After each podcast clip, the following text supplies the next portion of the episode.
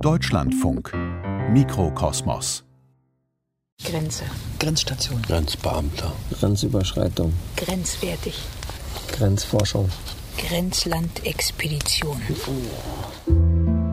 Wir haben uns auf den Weg gemacht, immer entlang der Oder-Neiße-Linie die Grenze zu erkunden und das Phänomen von Grenzen in jeder Hinsicht.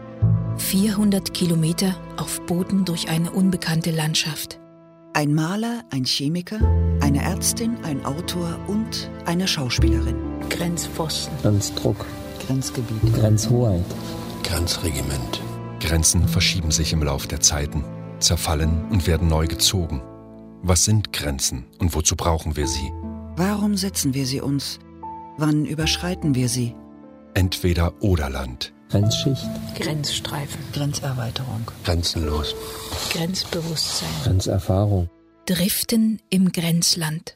Eine Oder-Neiße-Erfahrung. Von Kai-Uwe Kohlschmidt. Unser Wasserweg, die Oder-Neiße-Linie, wird zurzeit neu vermessen. Vor unserer Reise trafen wir noch Eckhard Seifert, Geodet vom Landesvermessungsamt Brandenburg. Die deutsch-polnische Grenze ist im Ergebnis des Zweiten Weltkrieges entstanden und ist damit äh, ein Ergebnis einer kämpferischen, kriegerischen Auseinandersetzung. Insofern äh, hat sie eine, einen besonderen Charakter, da es ein neuer Grenzverlauf in Bezug zu alten historischen Grenzverläufen ist. Im Potsdamer Abkommen wurde die Grenze 1945 von den Alliierten festgelegt und 1950 von der DDR anerkannt. Diese Anerkennung wurde im deutsch-polnischen Grenzvertrag vom 14. November 1990 völkerrechtlich bekräftigt. Es herrscht äh, wie klassisch bei der Geodäsie ein Vier-Augen-Prinzip. Das, was der eine gemessen hat, überprüft die andere Seite, äh, sodass eine unabhängige Kontrolle und Überprüfung der Messungsarbeiten jederzeit gewährleistet und gegeben ist. Obere Neiße. Grenzerkundung. Tag 1. Eine kleine Wiese hinterm Wirtshaus Rosenthal. Unser Kilometer Null. Die Flotte wird zu Wasser gelassen. Drei Paddelboote der Kanadier-Klasse. 4,70 Meter lang, 80 Zentimeter breit. Jetzt werden Ausrüstung, Proviant und Zelte verstaut. Funkgeräte müssen wir noch verteilen. Wahnsinn, was alles in die kleinen Boote passt. Wir sind bereit.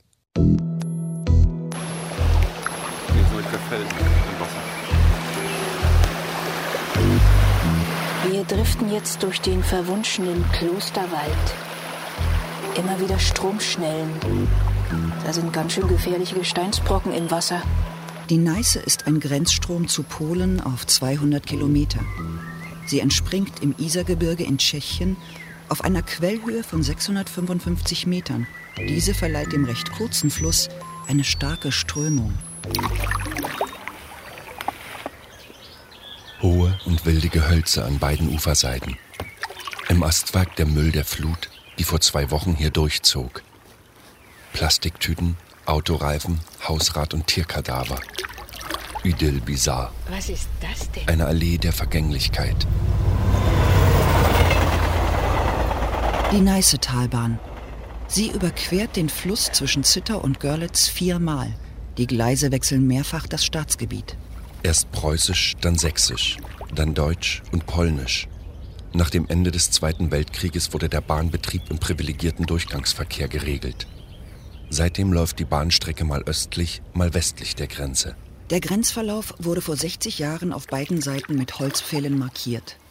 20 Jahre später waren sie verfault und wurden durch Betonsäulen mit den jeweiligen Nationalfarben ersetzt. Marienthaler Bär voraus. Wie es aussieht, ist der Ausstieg links. Verstanden. Na Leute, dann müssen wir nach rechts durch. Aussteigen. Ich glaube, ich muss mal aussteigen. Steig mal aus. Marienthaler Wehr. Hier steht auch das schöne alte Kloster. Nur bei Hochwasser kommt man die reißende Sohlschwelle hinunter. Wir treideln also die Boote an Seilen über die glitschigen Steine. Labyrinthisches Wandern. Kurve auf Kurve. Das Gefühl der Zivilisation Stück für Stück zu entgleiten. Hinein in ein anderes, ein wildes Europa. Wir sollten bald mal einen Lagerplatz finden. So einfach. Hier sind nur grüne Wände und steile Ufer. Mag es kaum glauben, Ich habe einen kleinen Strand entdeckt. Spitzenmäßig. Ein Stück hinter Ostritz haben wir unseren Schlafplatz aufgebaut. Auf einer Viehweide. Sehr hübsch hier. Hinten rauscht eine große Sohlschwelle. Die Gespräche kreisen. Die ersten physischen Grenzen markierten den Anspruch zum Überleben. Jagdreviere und Stammesgebiete. Vielleicht definieren wir für uns ja jetzt, weil wir in dieser Zivilisation leben, uns so haarig diesen Grenzbegriff. Naturvölker zum Beispiel bezweifle ich, dass die einen, einen Grenzbegriff hatten. Also Nee, haben sie, bin ich mir sicher. Mit wenigen Territorien, damit fängt's an. Wenn du in Afrika guckst, die haben alle Grenzen. Aber Australien nicht. Die sind ja durchs ganze Land gezogen. Ja, durchs ganze Land. normalen Und immer, immer diese Traumpfade, Ja, das waren genau.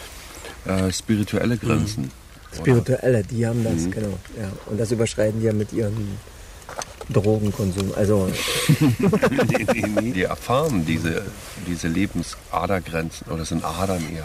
Eigentlich sind die eine der wenigen grenzenlosen, wie sagt man, Also Präventilgesellschaften. damals, seinerzeit. Tag 2. Weiter geht's. Wir passieren Hagenwerder. Früher Nikrisch. Der Ortsname wurde 1936 entslawisiert. Hier mündet die Wittger in die Neiße. Bis 45 war das der Grenzfluss zwischen Sachsen und Preußen. Ich wiederhole, Hindernis ohne Feindkontakt passiert. Grenze. Am Anfang war das Wort. Es stammt aus dem Altpolnischen. Granica. Deutsche Ordensritter brachten es vor 800 Jahren von ihren Raubzügen mit. Und es eroberte seinerseits den deutschen Sprachraum. Offenbar gab es damals ein Bedürfnis, Besitz genauer zu markieren. Und das gebräuchliche Mark reichte dafür nicht mehr aus. Doch älter als alle Wörter sind die Vorstellungen von den Dingen. Sein und Nichtsein. Freund oder Feind. Gläubig oder Ketzer. Essbar oder giftig.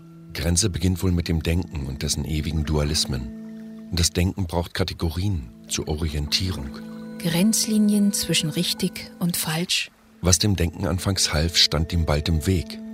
Denn so einfach ist keine Welt. Ein Mann aus Seidenberg, heute Saviduf, keine zehn Kilometer östlich von hier, sah dies vor langer Zeit und begann zu schreiben. Alles stößet, quetschet und feindet sich. Und also ein Widerwille in der Kreatur ist. Und also ein jeglicher Körper mit ihm selbst uneins ist. Jakob Böhme, der bedeutendste Mystiker des 17. Jahrhunderts. Er suchte Brücken zwischen Gut und Böse, zwischen Mensch und Gott. In der Natur fand er die Einheit vor, die Grenzen fließend. Dort geht alles ineinander auf und über. Und der Widerspruch ist das Notwendige, die Qualität, die die Wirklichkeit vorantreibt. Aber man kann ja Grenzen, also auch von innen nach außen mal so ähm, definieren.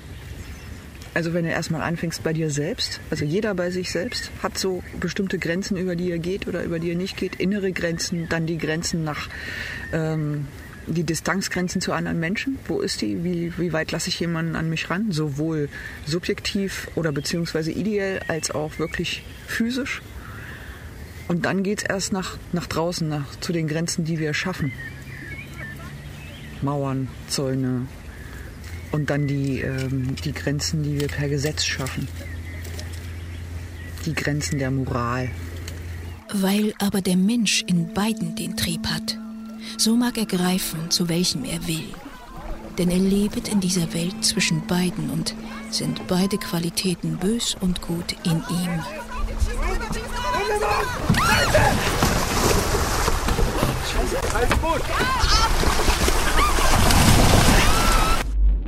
Grenzerfahrung. Adrenalin. Angst. Sich spüren. Ganz. Also ich muss sagen, ich bin echt noch ein bisschen schockiert. Wir sind gekentert. Alle.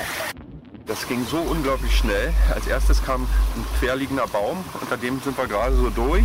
Da kriegten wir schon die erste Welle ins Boot. Wir konnten uns aber wieder aufrichten und fuhren weiter, waren aber so erschrocken, dass wir sofort in einer Kurve nicht mehr in die Mitte fanden und in der Kurve lag erneut ein Baum schräg, in dem wir uns verhedderten.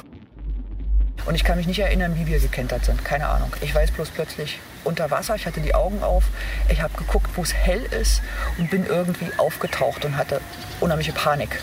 Ich merkte bloß, ich kriegte keine Luft. Ähm, hatte das Gefühl, als ob mein Zwerchfell blockiert.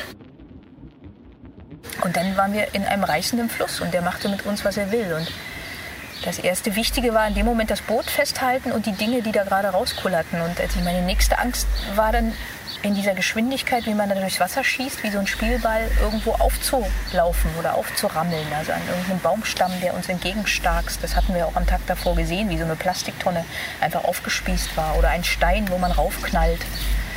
Äh, und es war klar, wir müssen so schnell wie möglich an Land, weil vor uns liegt ein weiteres Wehr. Görlitz, Sgojelec. Tag 4. Zurück auf dem Wasser. Nach einem Rasttag die Wunden geleckt und die Boote gewechselt. Zwei Schlauchboote der Colorado-Klasse. 4,50 Meter mal 1,30 Meter. Sie liegen viel sicherer auf dem Wasser, der unberechenbaren Neiße. Das wilde Mädchen, wie wir es nun nennen. Weinhübel, die Parade der gesprengten Brücken. Der Krieg ist noch allgegenwärtig. Von Beginn an zog er die Grenzen und schlug die tiefsten Kerben. Kriegsgeschichte in Görlitz, geschrieben von Olivier Messiaen im deutschen Stammlager Stalag Römisch 8. Das Quartett auf das Ende der Zeit. Umgeben vom Grauen lag die Johannes-Offenbarung nahe. Und schwur bei dem Lebendigen von Ewigkeit zu Ewigkeit, der den Himmel geschaffen hat und was darinnen ist, dass hinfort keine Zeit mehr sein soll. Messiaen war 1940 bei Verdun in Gefangenschaft geraten und hinter die Grenze seiner Heimat hierher verbracht worden. Coiffure de la Fond du Tombe. Er komponierte auf der Latrine von Stalag Römisch 8. Der Duft der Internierung als Replik auf Strawinskys Le Sacre de Printemps. Der Frühling war nicht länger heilig. Das Ende der Zeit.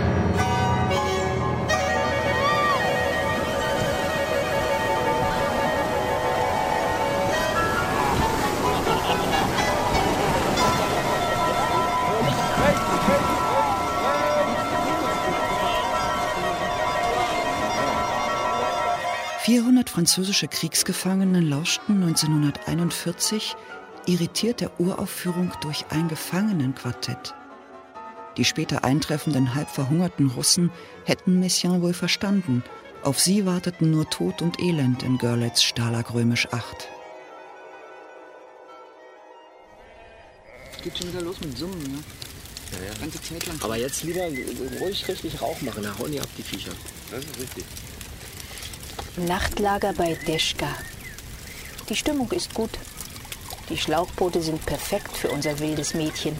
Eine Grenzerfahrung reicht uns auch. Es beginnt ja eigentlich im Biologischen, ne? also mit deinen Zellgrenzen, Ja. mit, deinem, mit deinem Körper, der, Ich kann fragen, sind Grenzen da? Grenzen sind- biologisch dich aber auch schützt erstmal. Genau, zum Schutz. Aber eine Grenze ist auch da, um irgendwas definieren zu können. Ne? Also ist an und für sich trotzdem auch wichtig. Auch wenn es manchmal sicherlich hinderlich ist, aber eine Grenze ist, ja, ist eine ne? Definition. Ja. Hier bin ich Ja. und nicht du. Hier bin ich und nicht du. Mittlere Neiße. Obwohl ja diese Grenze physikalisch wiederum, wenn man sich das ganz nah anguckt, da gibt es ja gar keine Grenze. Das ist ja das Interessante. Tag 6, Kilometer 74. Rotenburg. Kais Schwester Ariel steigt hinzu. Wir paddeln bis Klein Pribus, wo sie ein Haus an der Neiße bewohnt. Also wenn man auf eine, ich weiß nicht was für eine Ebene, Nano oder sonst was für Ebene, genau nah an diese Grenze geht, da ist keine Grenze, sondern nur hauptsächlich Raum. Aber irgendwo hört der Mensch ja auf. Ja, ja, das sehen wir so. Aber rein physikalisch ist da nur Raum. Die, die ganzen Zellen, die wir haben und die, ich weiß nicht, alle Stationen drunter, da sind ja Mini-Atome, die da rumkreisen und die kreisen aber durch Raum. Also das heißt, die Partikel sind ganz winzig, die durch einen riesigen Raum kreisen. Wie nennt man das? Die Spirituellen, die großen Weisen der Welt, die sagen ja sowieso, wir sind alle eins. Diese Grenzen, das ist eine Illusion. Wir sind so sozusagen ein kleiner abgekapselter Bewusstseinsteil von diesem großen Ganzen, der denkt, er wäre etwas Eigenständiges.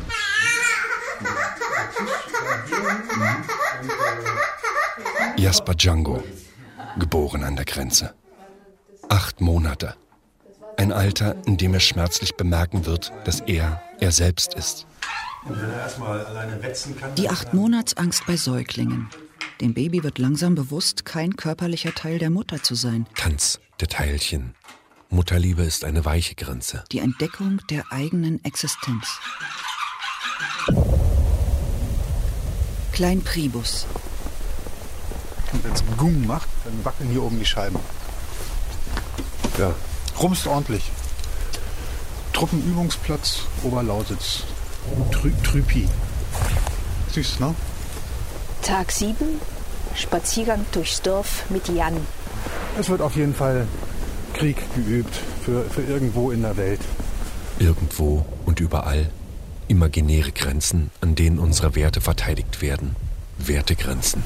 Und letztendlich ja geht es um den Erhalt der eigenen Gesellschaft. Also sprich, wir hier in Deutschland äh, brauchen natürlich äh,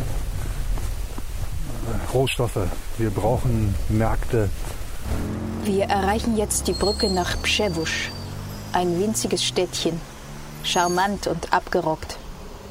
Hier soll Jasper mal in den Kindergarten gehen. Und natürlich ist es prima, sofort die andere Sprache zu lernen, woran es ja sonst hier mangelt, weil es ja keine gewachsene Grenzregion ist.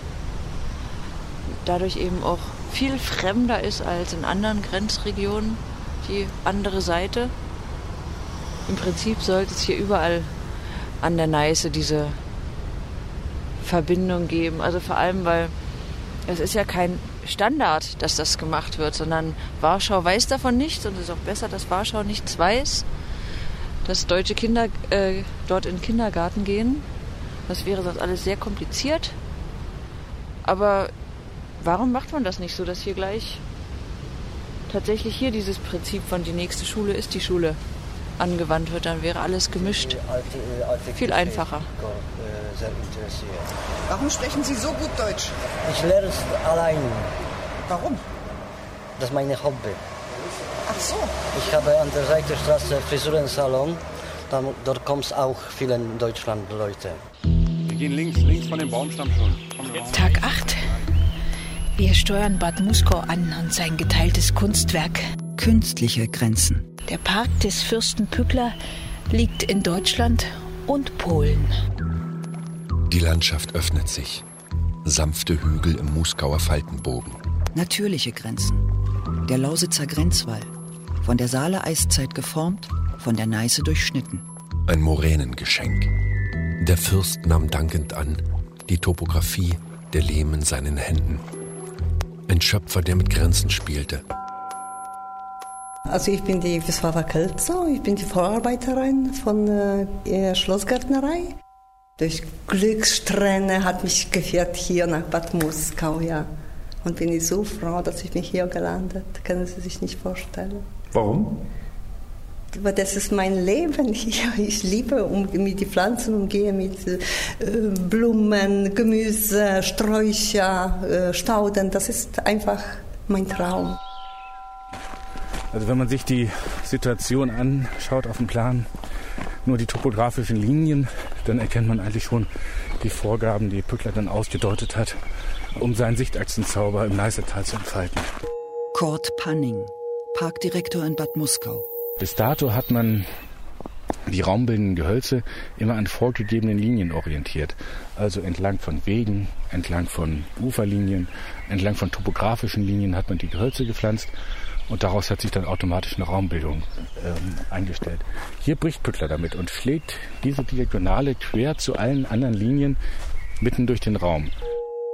Jetzt, wenn Sie den Blick schweifen lassen, sich um die eigene Achse drehen, es gibt ja kein Limit, kein gestalterisches Limit. Es ist so, eine, so ein schönes Streben hin zum Himmel, hin zur Unendlichkeit, was scheinbar nirgend, nirgendwo begrenzt ist. Dass äh, dahinter, hinter den Baumkulissen gleich die profane Zivilisation in ihrem Alltag stattfindet, ähm, wird auf eine geniale Art und Weise im Muskauer Park ausgeblendet. Also es, geht natürlich darum, äh, die Grenzen aufzuheben, dass es eine, ein unmerkliches Übergleiten in das landschaftliche Umfeld darstellt.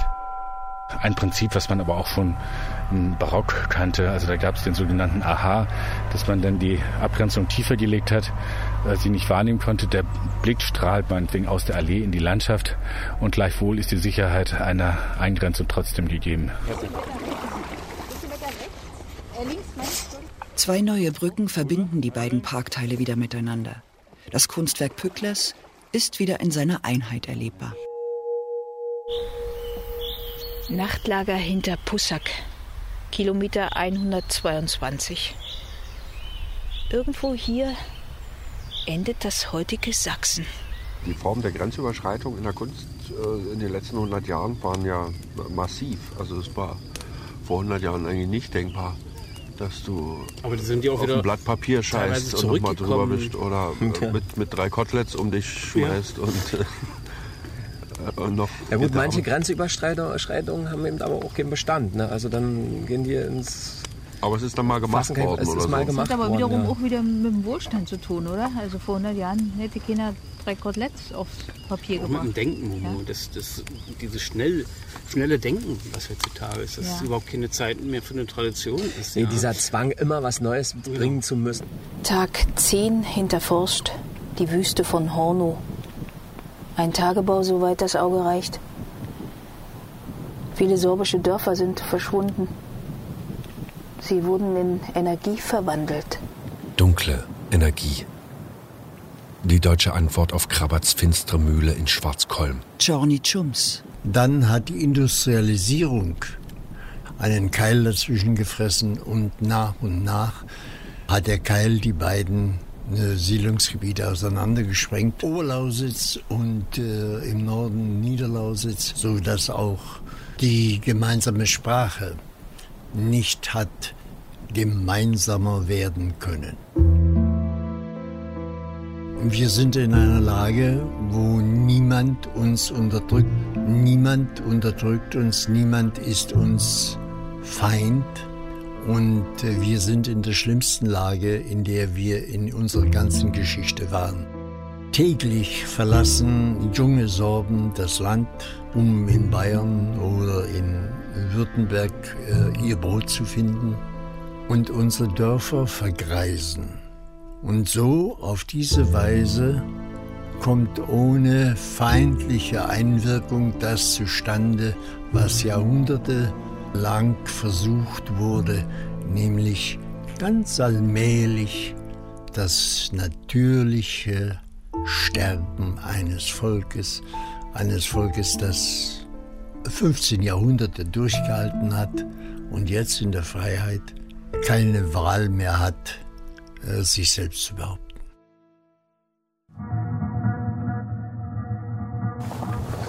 Richtung Westen. Wenn der Wind von vorne kommt, ist es also Westwind. Das heißt, wenn wir um die Ecke sind, haben wir Tag 12, Kilometer 180. Die Neiße mündet hier bei Ratzdorf in die Oder. Und wir wechseln die Boote. Endlich mehr Platz. Zwei Faltboote der Delfinklasse und ein Kajaksegler. Aufgetakelt mit Groß- und Focksegel. Flusssegeln ist magisch und tricky. Was wir jetzt herausgefunden haben, der Wind wird im Flussbett getunnelt. Das heißt, er kommt entweder von Achtern oder von vorne. Wenn er von vorn kommt, müssen wir kreuzen. Aber die Oder ist breit genug. Die Oder. Auch ein polnisches Wort. Odra. Die Ader. Leben. Und Überleben. Armut und Not treibt die Menschen über den Planeten. Wer es bis nach Deutschland geschafft hat, landet vielleicht wie wir in Eisenhüttenstadt. Gegründet als Stalinstadt. Der große Vater brachte uns das Eisen und baute eine Hüttenstadt. Jetzt auch der Sitz des Bundesamtes für Migration und Flüchtlinge. Eine Zeitreise. In welchem persischen Jahr sind wir jetzt? Wir sind 90, 1390. 1390. Anja Marx ist Entscheiderin. Sie entscheidet über das Schicksal der Flüchtlinge. Ein Dolmetscher übersetzt die Anhörung eines jungen Iraners. Das zweistündige Gespräch folgt Punkt für Punkt klaren Vorgaben. Sind Sie irgendwann auf der Reise einmal in Begleitung gewesen? شما از برجت که حرکت همراه هم داشت یعنی قاچاقبران یا اینکه با دوستان یا کسی دیگه؟ چه من همراه خودم تنها بودم. موقع که وارد ارومیه شدم با قاچاقچی آشنا شدم؟ Wie viel haben Sie für die Reise bezahlt? کلا من تا اینجا نزدیک به 4500 تا 5000 تومن. Woher hatten Sie dieses Geld? من این پول قبلا مال خودم بوده. یعنی کار که می‌کردم جایم پسنداز داشتم. Der Iraner eröffnet der Entscheiderin, dass er zum Christentum konvertiert sei Seit wann haben Sie sich dann selbst mit dem Christentum beschäftigt? und deshalb Verfolgung im Iran zu befürchten hat. Wie konnten Sie Ihren tief verwurzelten, anerzogenen Glauben so schnell wechseln, um Christ zu werden? Der Iraner zieht einen Trumpf, um die Sphinx zu besänftigen. Vermerkt der Antragsteller legt eine Taufbescheinigung des Bundes der evangelisch-freikirchlichen Gemeinden in Deutschland vor, getauft in Eisenhüttenstadt. Darf er hinein? Die Sphinx schließt ihre Augen. Mein Herz sagt ja, mein Verstand sagt nein. Und so kommt es dann. Sein Antrag wird abgelehnt. Die Grenze. Was ist eigentlich eine Grenze? Also zum einen bietet es sich an, offenbar, einen Fluss zu nehmen. Ja, weil er definiert ist. Da Weil muss er ich ganz nochmal was Neues definieren. Ja. Und nicht vermessen wischt. Und natürlich auch zu Und keine verteidigen Mauern ist. Ja? Keine Mauern bauen, keine Gräben schippen Ja. und kein Gebirge. Warten, bis es sich hochgefaltet es hat. hochgefaltet. Wir lagen vor Küstrin. Die Einschläge kamen näher. In größter Eile gelang es uns, ein schützendes Lager zu errichten. So mag früher manch Bericht begonnen haben, so auch der meine kurz hinter Lebus. Tag 14. Kilometer 280. Lebuser Land. Draußen tobt ein heftiges Gewitter. Wir beten, dass die Zelte halten im alten Piastenreich.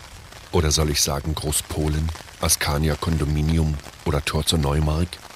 Lebuserland und Deutsches Reich, DDR und VR Polen, Rzeczpospolita Polska. Die Besitzer dieses Landstriches wechselten häufig. Terra Clavine. Zuerst hausten hier die Germanen. Eine Schlüssellandschaft. Nach der Völkerwanderung kamen die Slawen ans Ruder.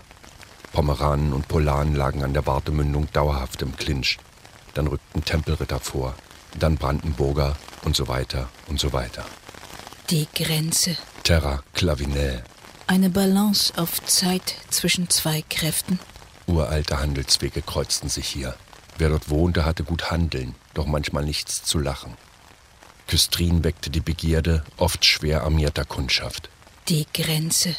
Eine Verabredung? Eine Verabredung.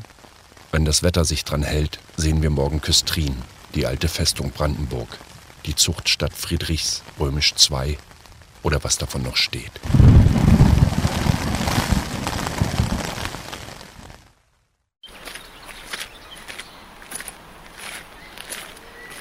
Küstrin. Tag 15. Kilometer 290. Unsere Boote liegen in einer Nische der alten Festungszinnen. Wir begeben uns jetzt auf Erkundung durch die Festungsruinen. Ein spätes Pompeji, eine verschwundene Stadt, die Lava, die sie begrub, der schwere Atem jüngerer Geschichte, ein Trümmerfeld. Ein Romantiker hätte seine Freude dran. Die Festung zwischen Oder und Warte gelegen, wurde schon nach dem Ersten Weltkrieg geschleift, für den zweiten Gang dann nochmals aufgehübscht. Als der Krieg, der zweite, schließlich nach Hause kam, erlosch die kleine Stadt, die die alte Feste barg. Die Trümmer wurden abgeräumt. In Warschau brauchte man Steine.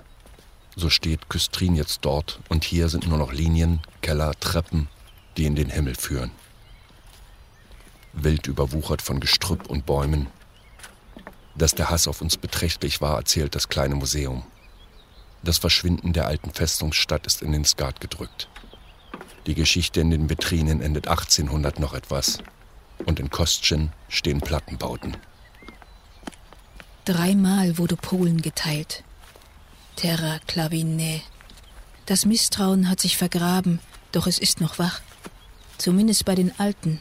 Sie haben das bessere Gedächtnis, wann große Mächte fremde Kuchen teilten. Der Blick erwandelt sich erst bei den jungen Polen. In Europa sehen sie ihre Chance. Wir sollten reisen, solange es noch geht. Wer reist, der trifft den anderen. To oznacza pewną linię, którą można przekroczyć. Tylko tyle. Aber vorher ist Problem die, mit äh, Gesindel, polnische Gesindel, die Zaptarab, die Bungalow, polnische. Aber das sind nicht immer die Ausländer gewesen, es sind noch viele Einheimische hier gewesen. Deutsche. Es ist auch heute noch so, dass, dass einfach die Sprache eine bestimmte Barriere ist. Holzaktion und Holzaktion und Holzaktion. Ich sehe zwar die Grenze, dass sie da ist, aber es ist keine Grenze. Ähm, es gibt viel mehr Polen, die Deutsch sprechen. Polnische Musik, das ist Worte schlecht und kein Rhythmus. Kein Rhythmus. Die Flipper ist auch gut. Es ist alles durchlässiger geworden, erweiterte Grenze. Ja. Schmuggel war natürlich äh, schon groß geschrieben. Äh, das passierte dann aber nicht unbedingt äh, per Wasser über die Oder, sondern eben über die Brücken. Aber wenn wir in einer Welt leben würden, in der nur Brüder und Schwestern es geben würde, dann braucht man keine Grenzen. Dann gäbe es nur Frieden. Aber Adrian, das ist so eine polnische Antwort. Ich finde, das ist keine polnische Antwort. Ich I mean, the Russians coming in after the in, in the, at the end of the Second World War, uh, coming on to Berlin. I don't know how they crossed the, the, this river. How did they do that? Munition, ja. Munition. Das, äh, was ist äh, Flug? Flugabwehr. Und zwar gab es eine Situation, wo ein, ein junger russischer Soldat meiner Mutter den Ringfinger abschneiden wollte, dieweil er den Ring haben wollte. Das ist ein friedlicher Fluss. Und das ist ein wunderschöner Fluss und eine wunderschöne Grenze. Wenn die überall so wäre, hätten wir weniger Probleme auf der Welt. mam na myśli to, że tu zawsze będziemy Polakami, a tam zawsze będą Niemcy. Pomimo, że możemy się lubić, tolerować. Hier werden immer die Polen sein und dort werden immer die Deutschen sein, auch wenn wir uns mögen und tolerieren. Tag 16, Horse Island gegenüber von Schälin, Kilometer 295. Unser Camp steht auf einer verwunschenen Insel mit weidenden Pferden. Wir hatten heute einen Ruderbruch. Die starke Strömung riss Peter das Ruder förmlich aus der Hand und es verschwand in den Strudeln der Oder. Beim Schwarzen Loch? Das schwarze Loch ist letztendlich die Entropie. Da drinnen ist die größte Unordnung wahrscheinlich, die man sich. Und die größte Oder? Ordnung. Oder beides zusammen. Ja, ist beides. Sämtliche Forscher, die sich damit befasst haben, die waren irgendwann ah, sind, Alle sind das strenggläubig, ja, strenggläubige Menschen geworden. Das war das allererste. Ohne Scheiß. Und das zweite ähm, ist, dass die irgendwann haben die aufgehört. Ja. Sind die wahnsinnig geworden.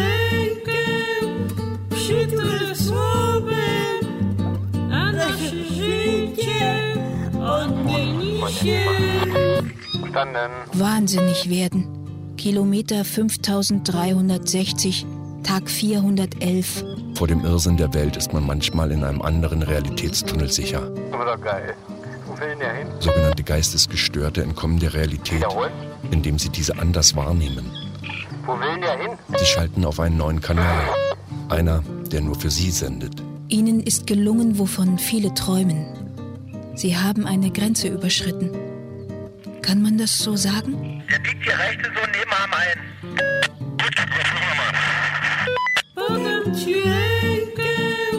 In Staro Wysogorki, bei Kilometer 320, steht das Sommercamp einer Einrichtung für geistig Behinderte aus Stettin. Einen Schwerpunkt bildet die aktive Musiktherapie. Dabei entsteht soziale Kommunikation. Die Patienten werden aus ihren Realitätstunneln gelockt. Die Musik ermöglicht wieder eine gemeinsame Wahrnehmung.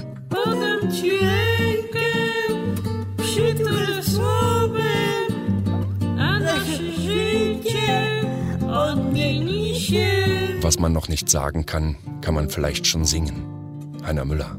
Willst du Haschisch rauchen? Nee. Wie nimmt uns der andere wahr? Grenzen der Wahrnehmungen. Grenzen sind Wahrnehmungen.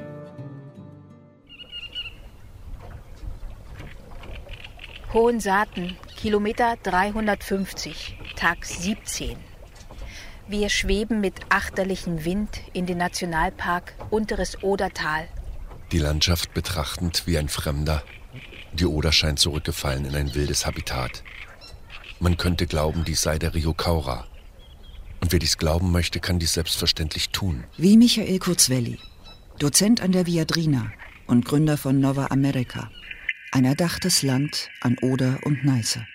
Ich bin eigentlich freischaffender Künstler und äh, beschäftige mich mit der Konstruktion von Wirklichkeiten. Je länger man etwas behauptet und lebt, man muss es auch wirklich leben, äh, äh, kann es tatsächlich auch entstehen. Wir sind ja jetzt alle Nova Amerikaner. Es gibt also nicht mehr wir und die anderen, sondern wir sind wir und leben auf beiden Seiten von Odera und Nisse. Swobice plus Frankfurt gleich Slupfort. Lausitz plus Dolner Schlonske gleich Schlonsk. Tschetschenistan. Worthybride Kunst. Odera und Niese. Die beiden Flüsse sind unser Rückgrat, an denen sich sozusagen Nova America entlang schlängelt und dann sich wie eine Amöbe mal mehr, mal weniger Richtung Ostpol und Westpol ausdehnt. Also in den Peripherien geht es bis Berlin äh, und äh, Poznań. Gut 500 deutsche und polnische Begeisterte jeder Profession leben diese neue Staatsidee. Ich habe einen Ort gesucht, wo man äh, quasi das Dazwischen leben kann. Und ich fühle mich heute auch dazwischen. Es ist wichtig, äh, das zu empfinden und zu lernen, dass es das nicht gibt wie den Deutschen und den Polen. Das Oderbruch ist ja auch eine sehr multikulturelle Landschaft. Die Holländer, die dort angesiedelt wurden, die Hugenotten und so weiter. Es gibt Dörfer, zum Beispiel Vevey oder Beauregard. Äh, das hört man ja schon raus. Das sind äh, französische Begriffe.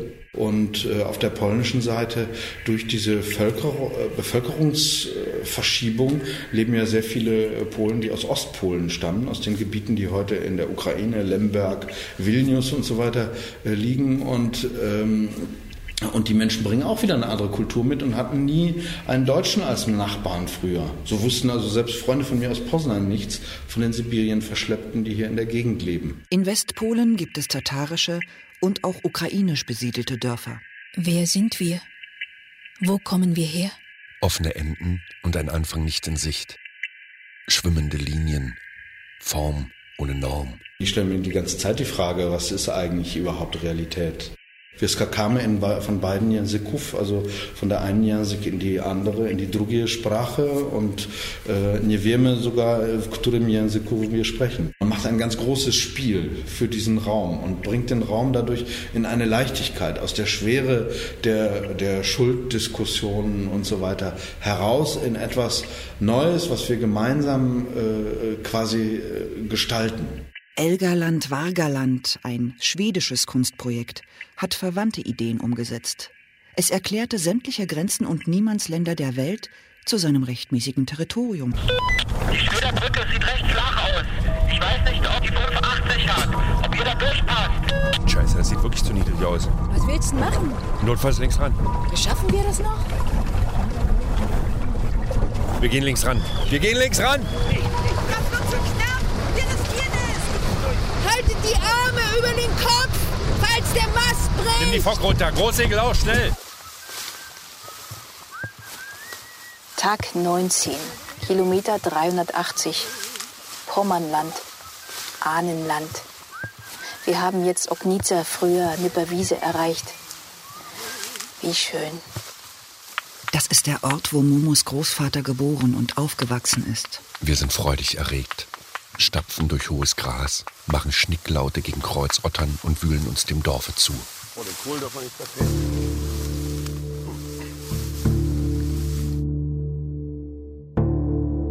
Mein Großvater hieß Hans-Ulrich Glatt. Der lebt leider nicht mehr.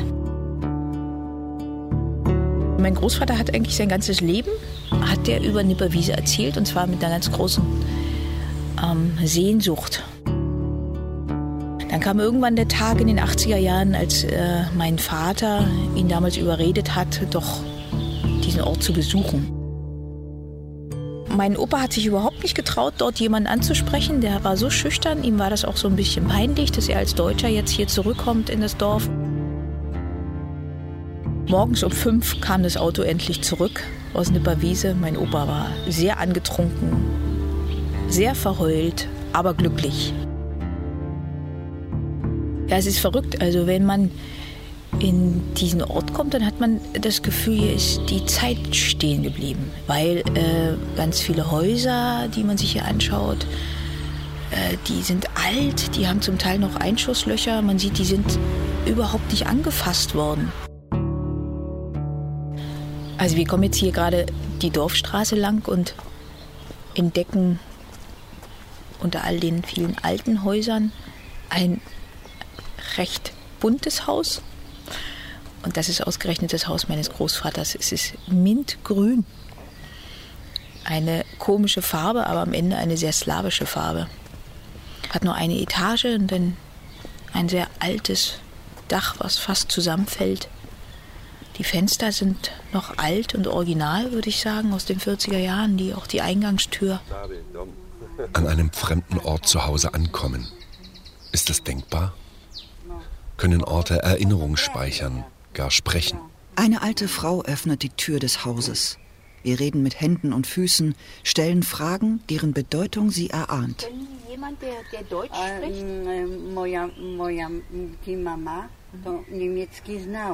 Ah.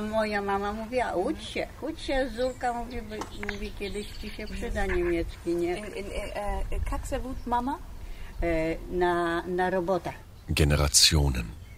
Gene in Rationen. Ein Vorrat aus Botschaften. Die Toten sprechen. Morphogenetische Linien und Netze. Impulse einer erblindeten Spezies. Wir erinnern uns. Der Tanz der Teilchen ist ohne Grenze. Ja, ich sehe ihn hier als kleinen blonden, langbeinigen, blauäugigen kleinen Jungen.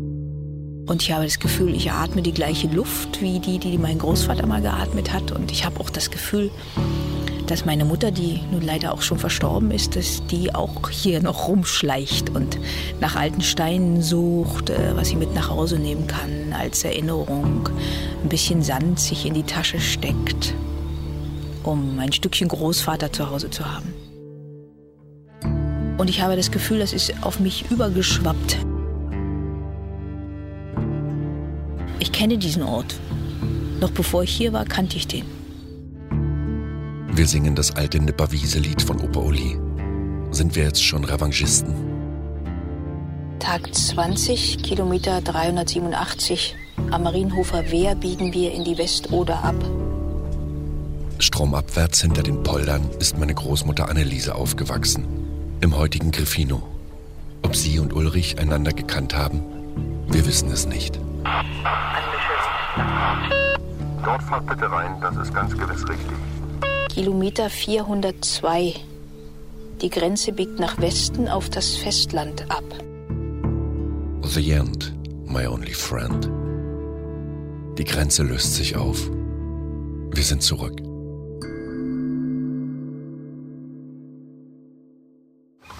Und der Heißen, der liebe Heisenberg, ist auf Folgendes gestoßen.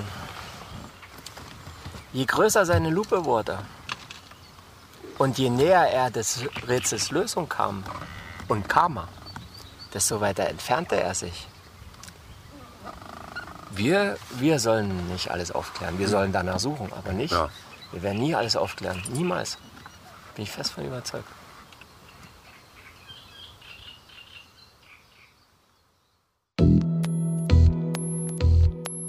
Driften im Grenzland von Kai-Uwe Kohlschmidt. Es sprachen Momo Kohlschmidt und Arthur Adler, Kai Böhnke, Peter Adler und der Autor. Regie und Musik Kai-Uwe Kohlschmidt. Redaktion Ulrike Bajoa. Eine Autorenproduktion im Auftrag des Deutschlandfunks 2014.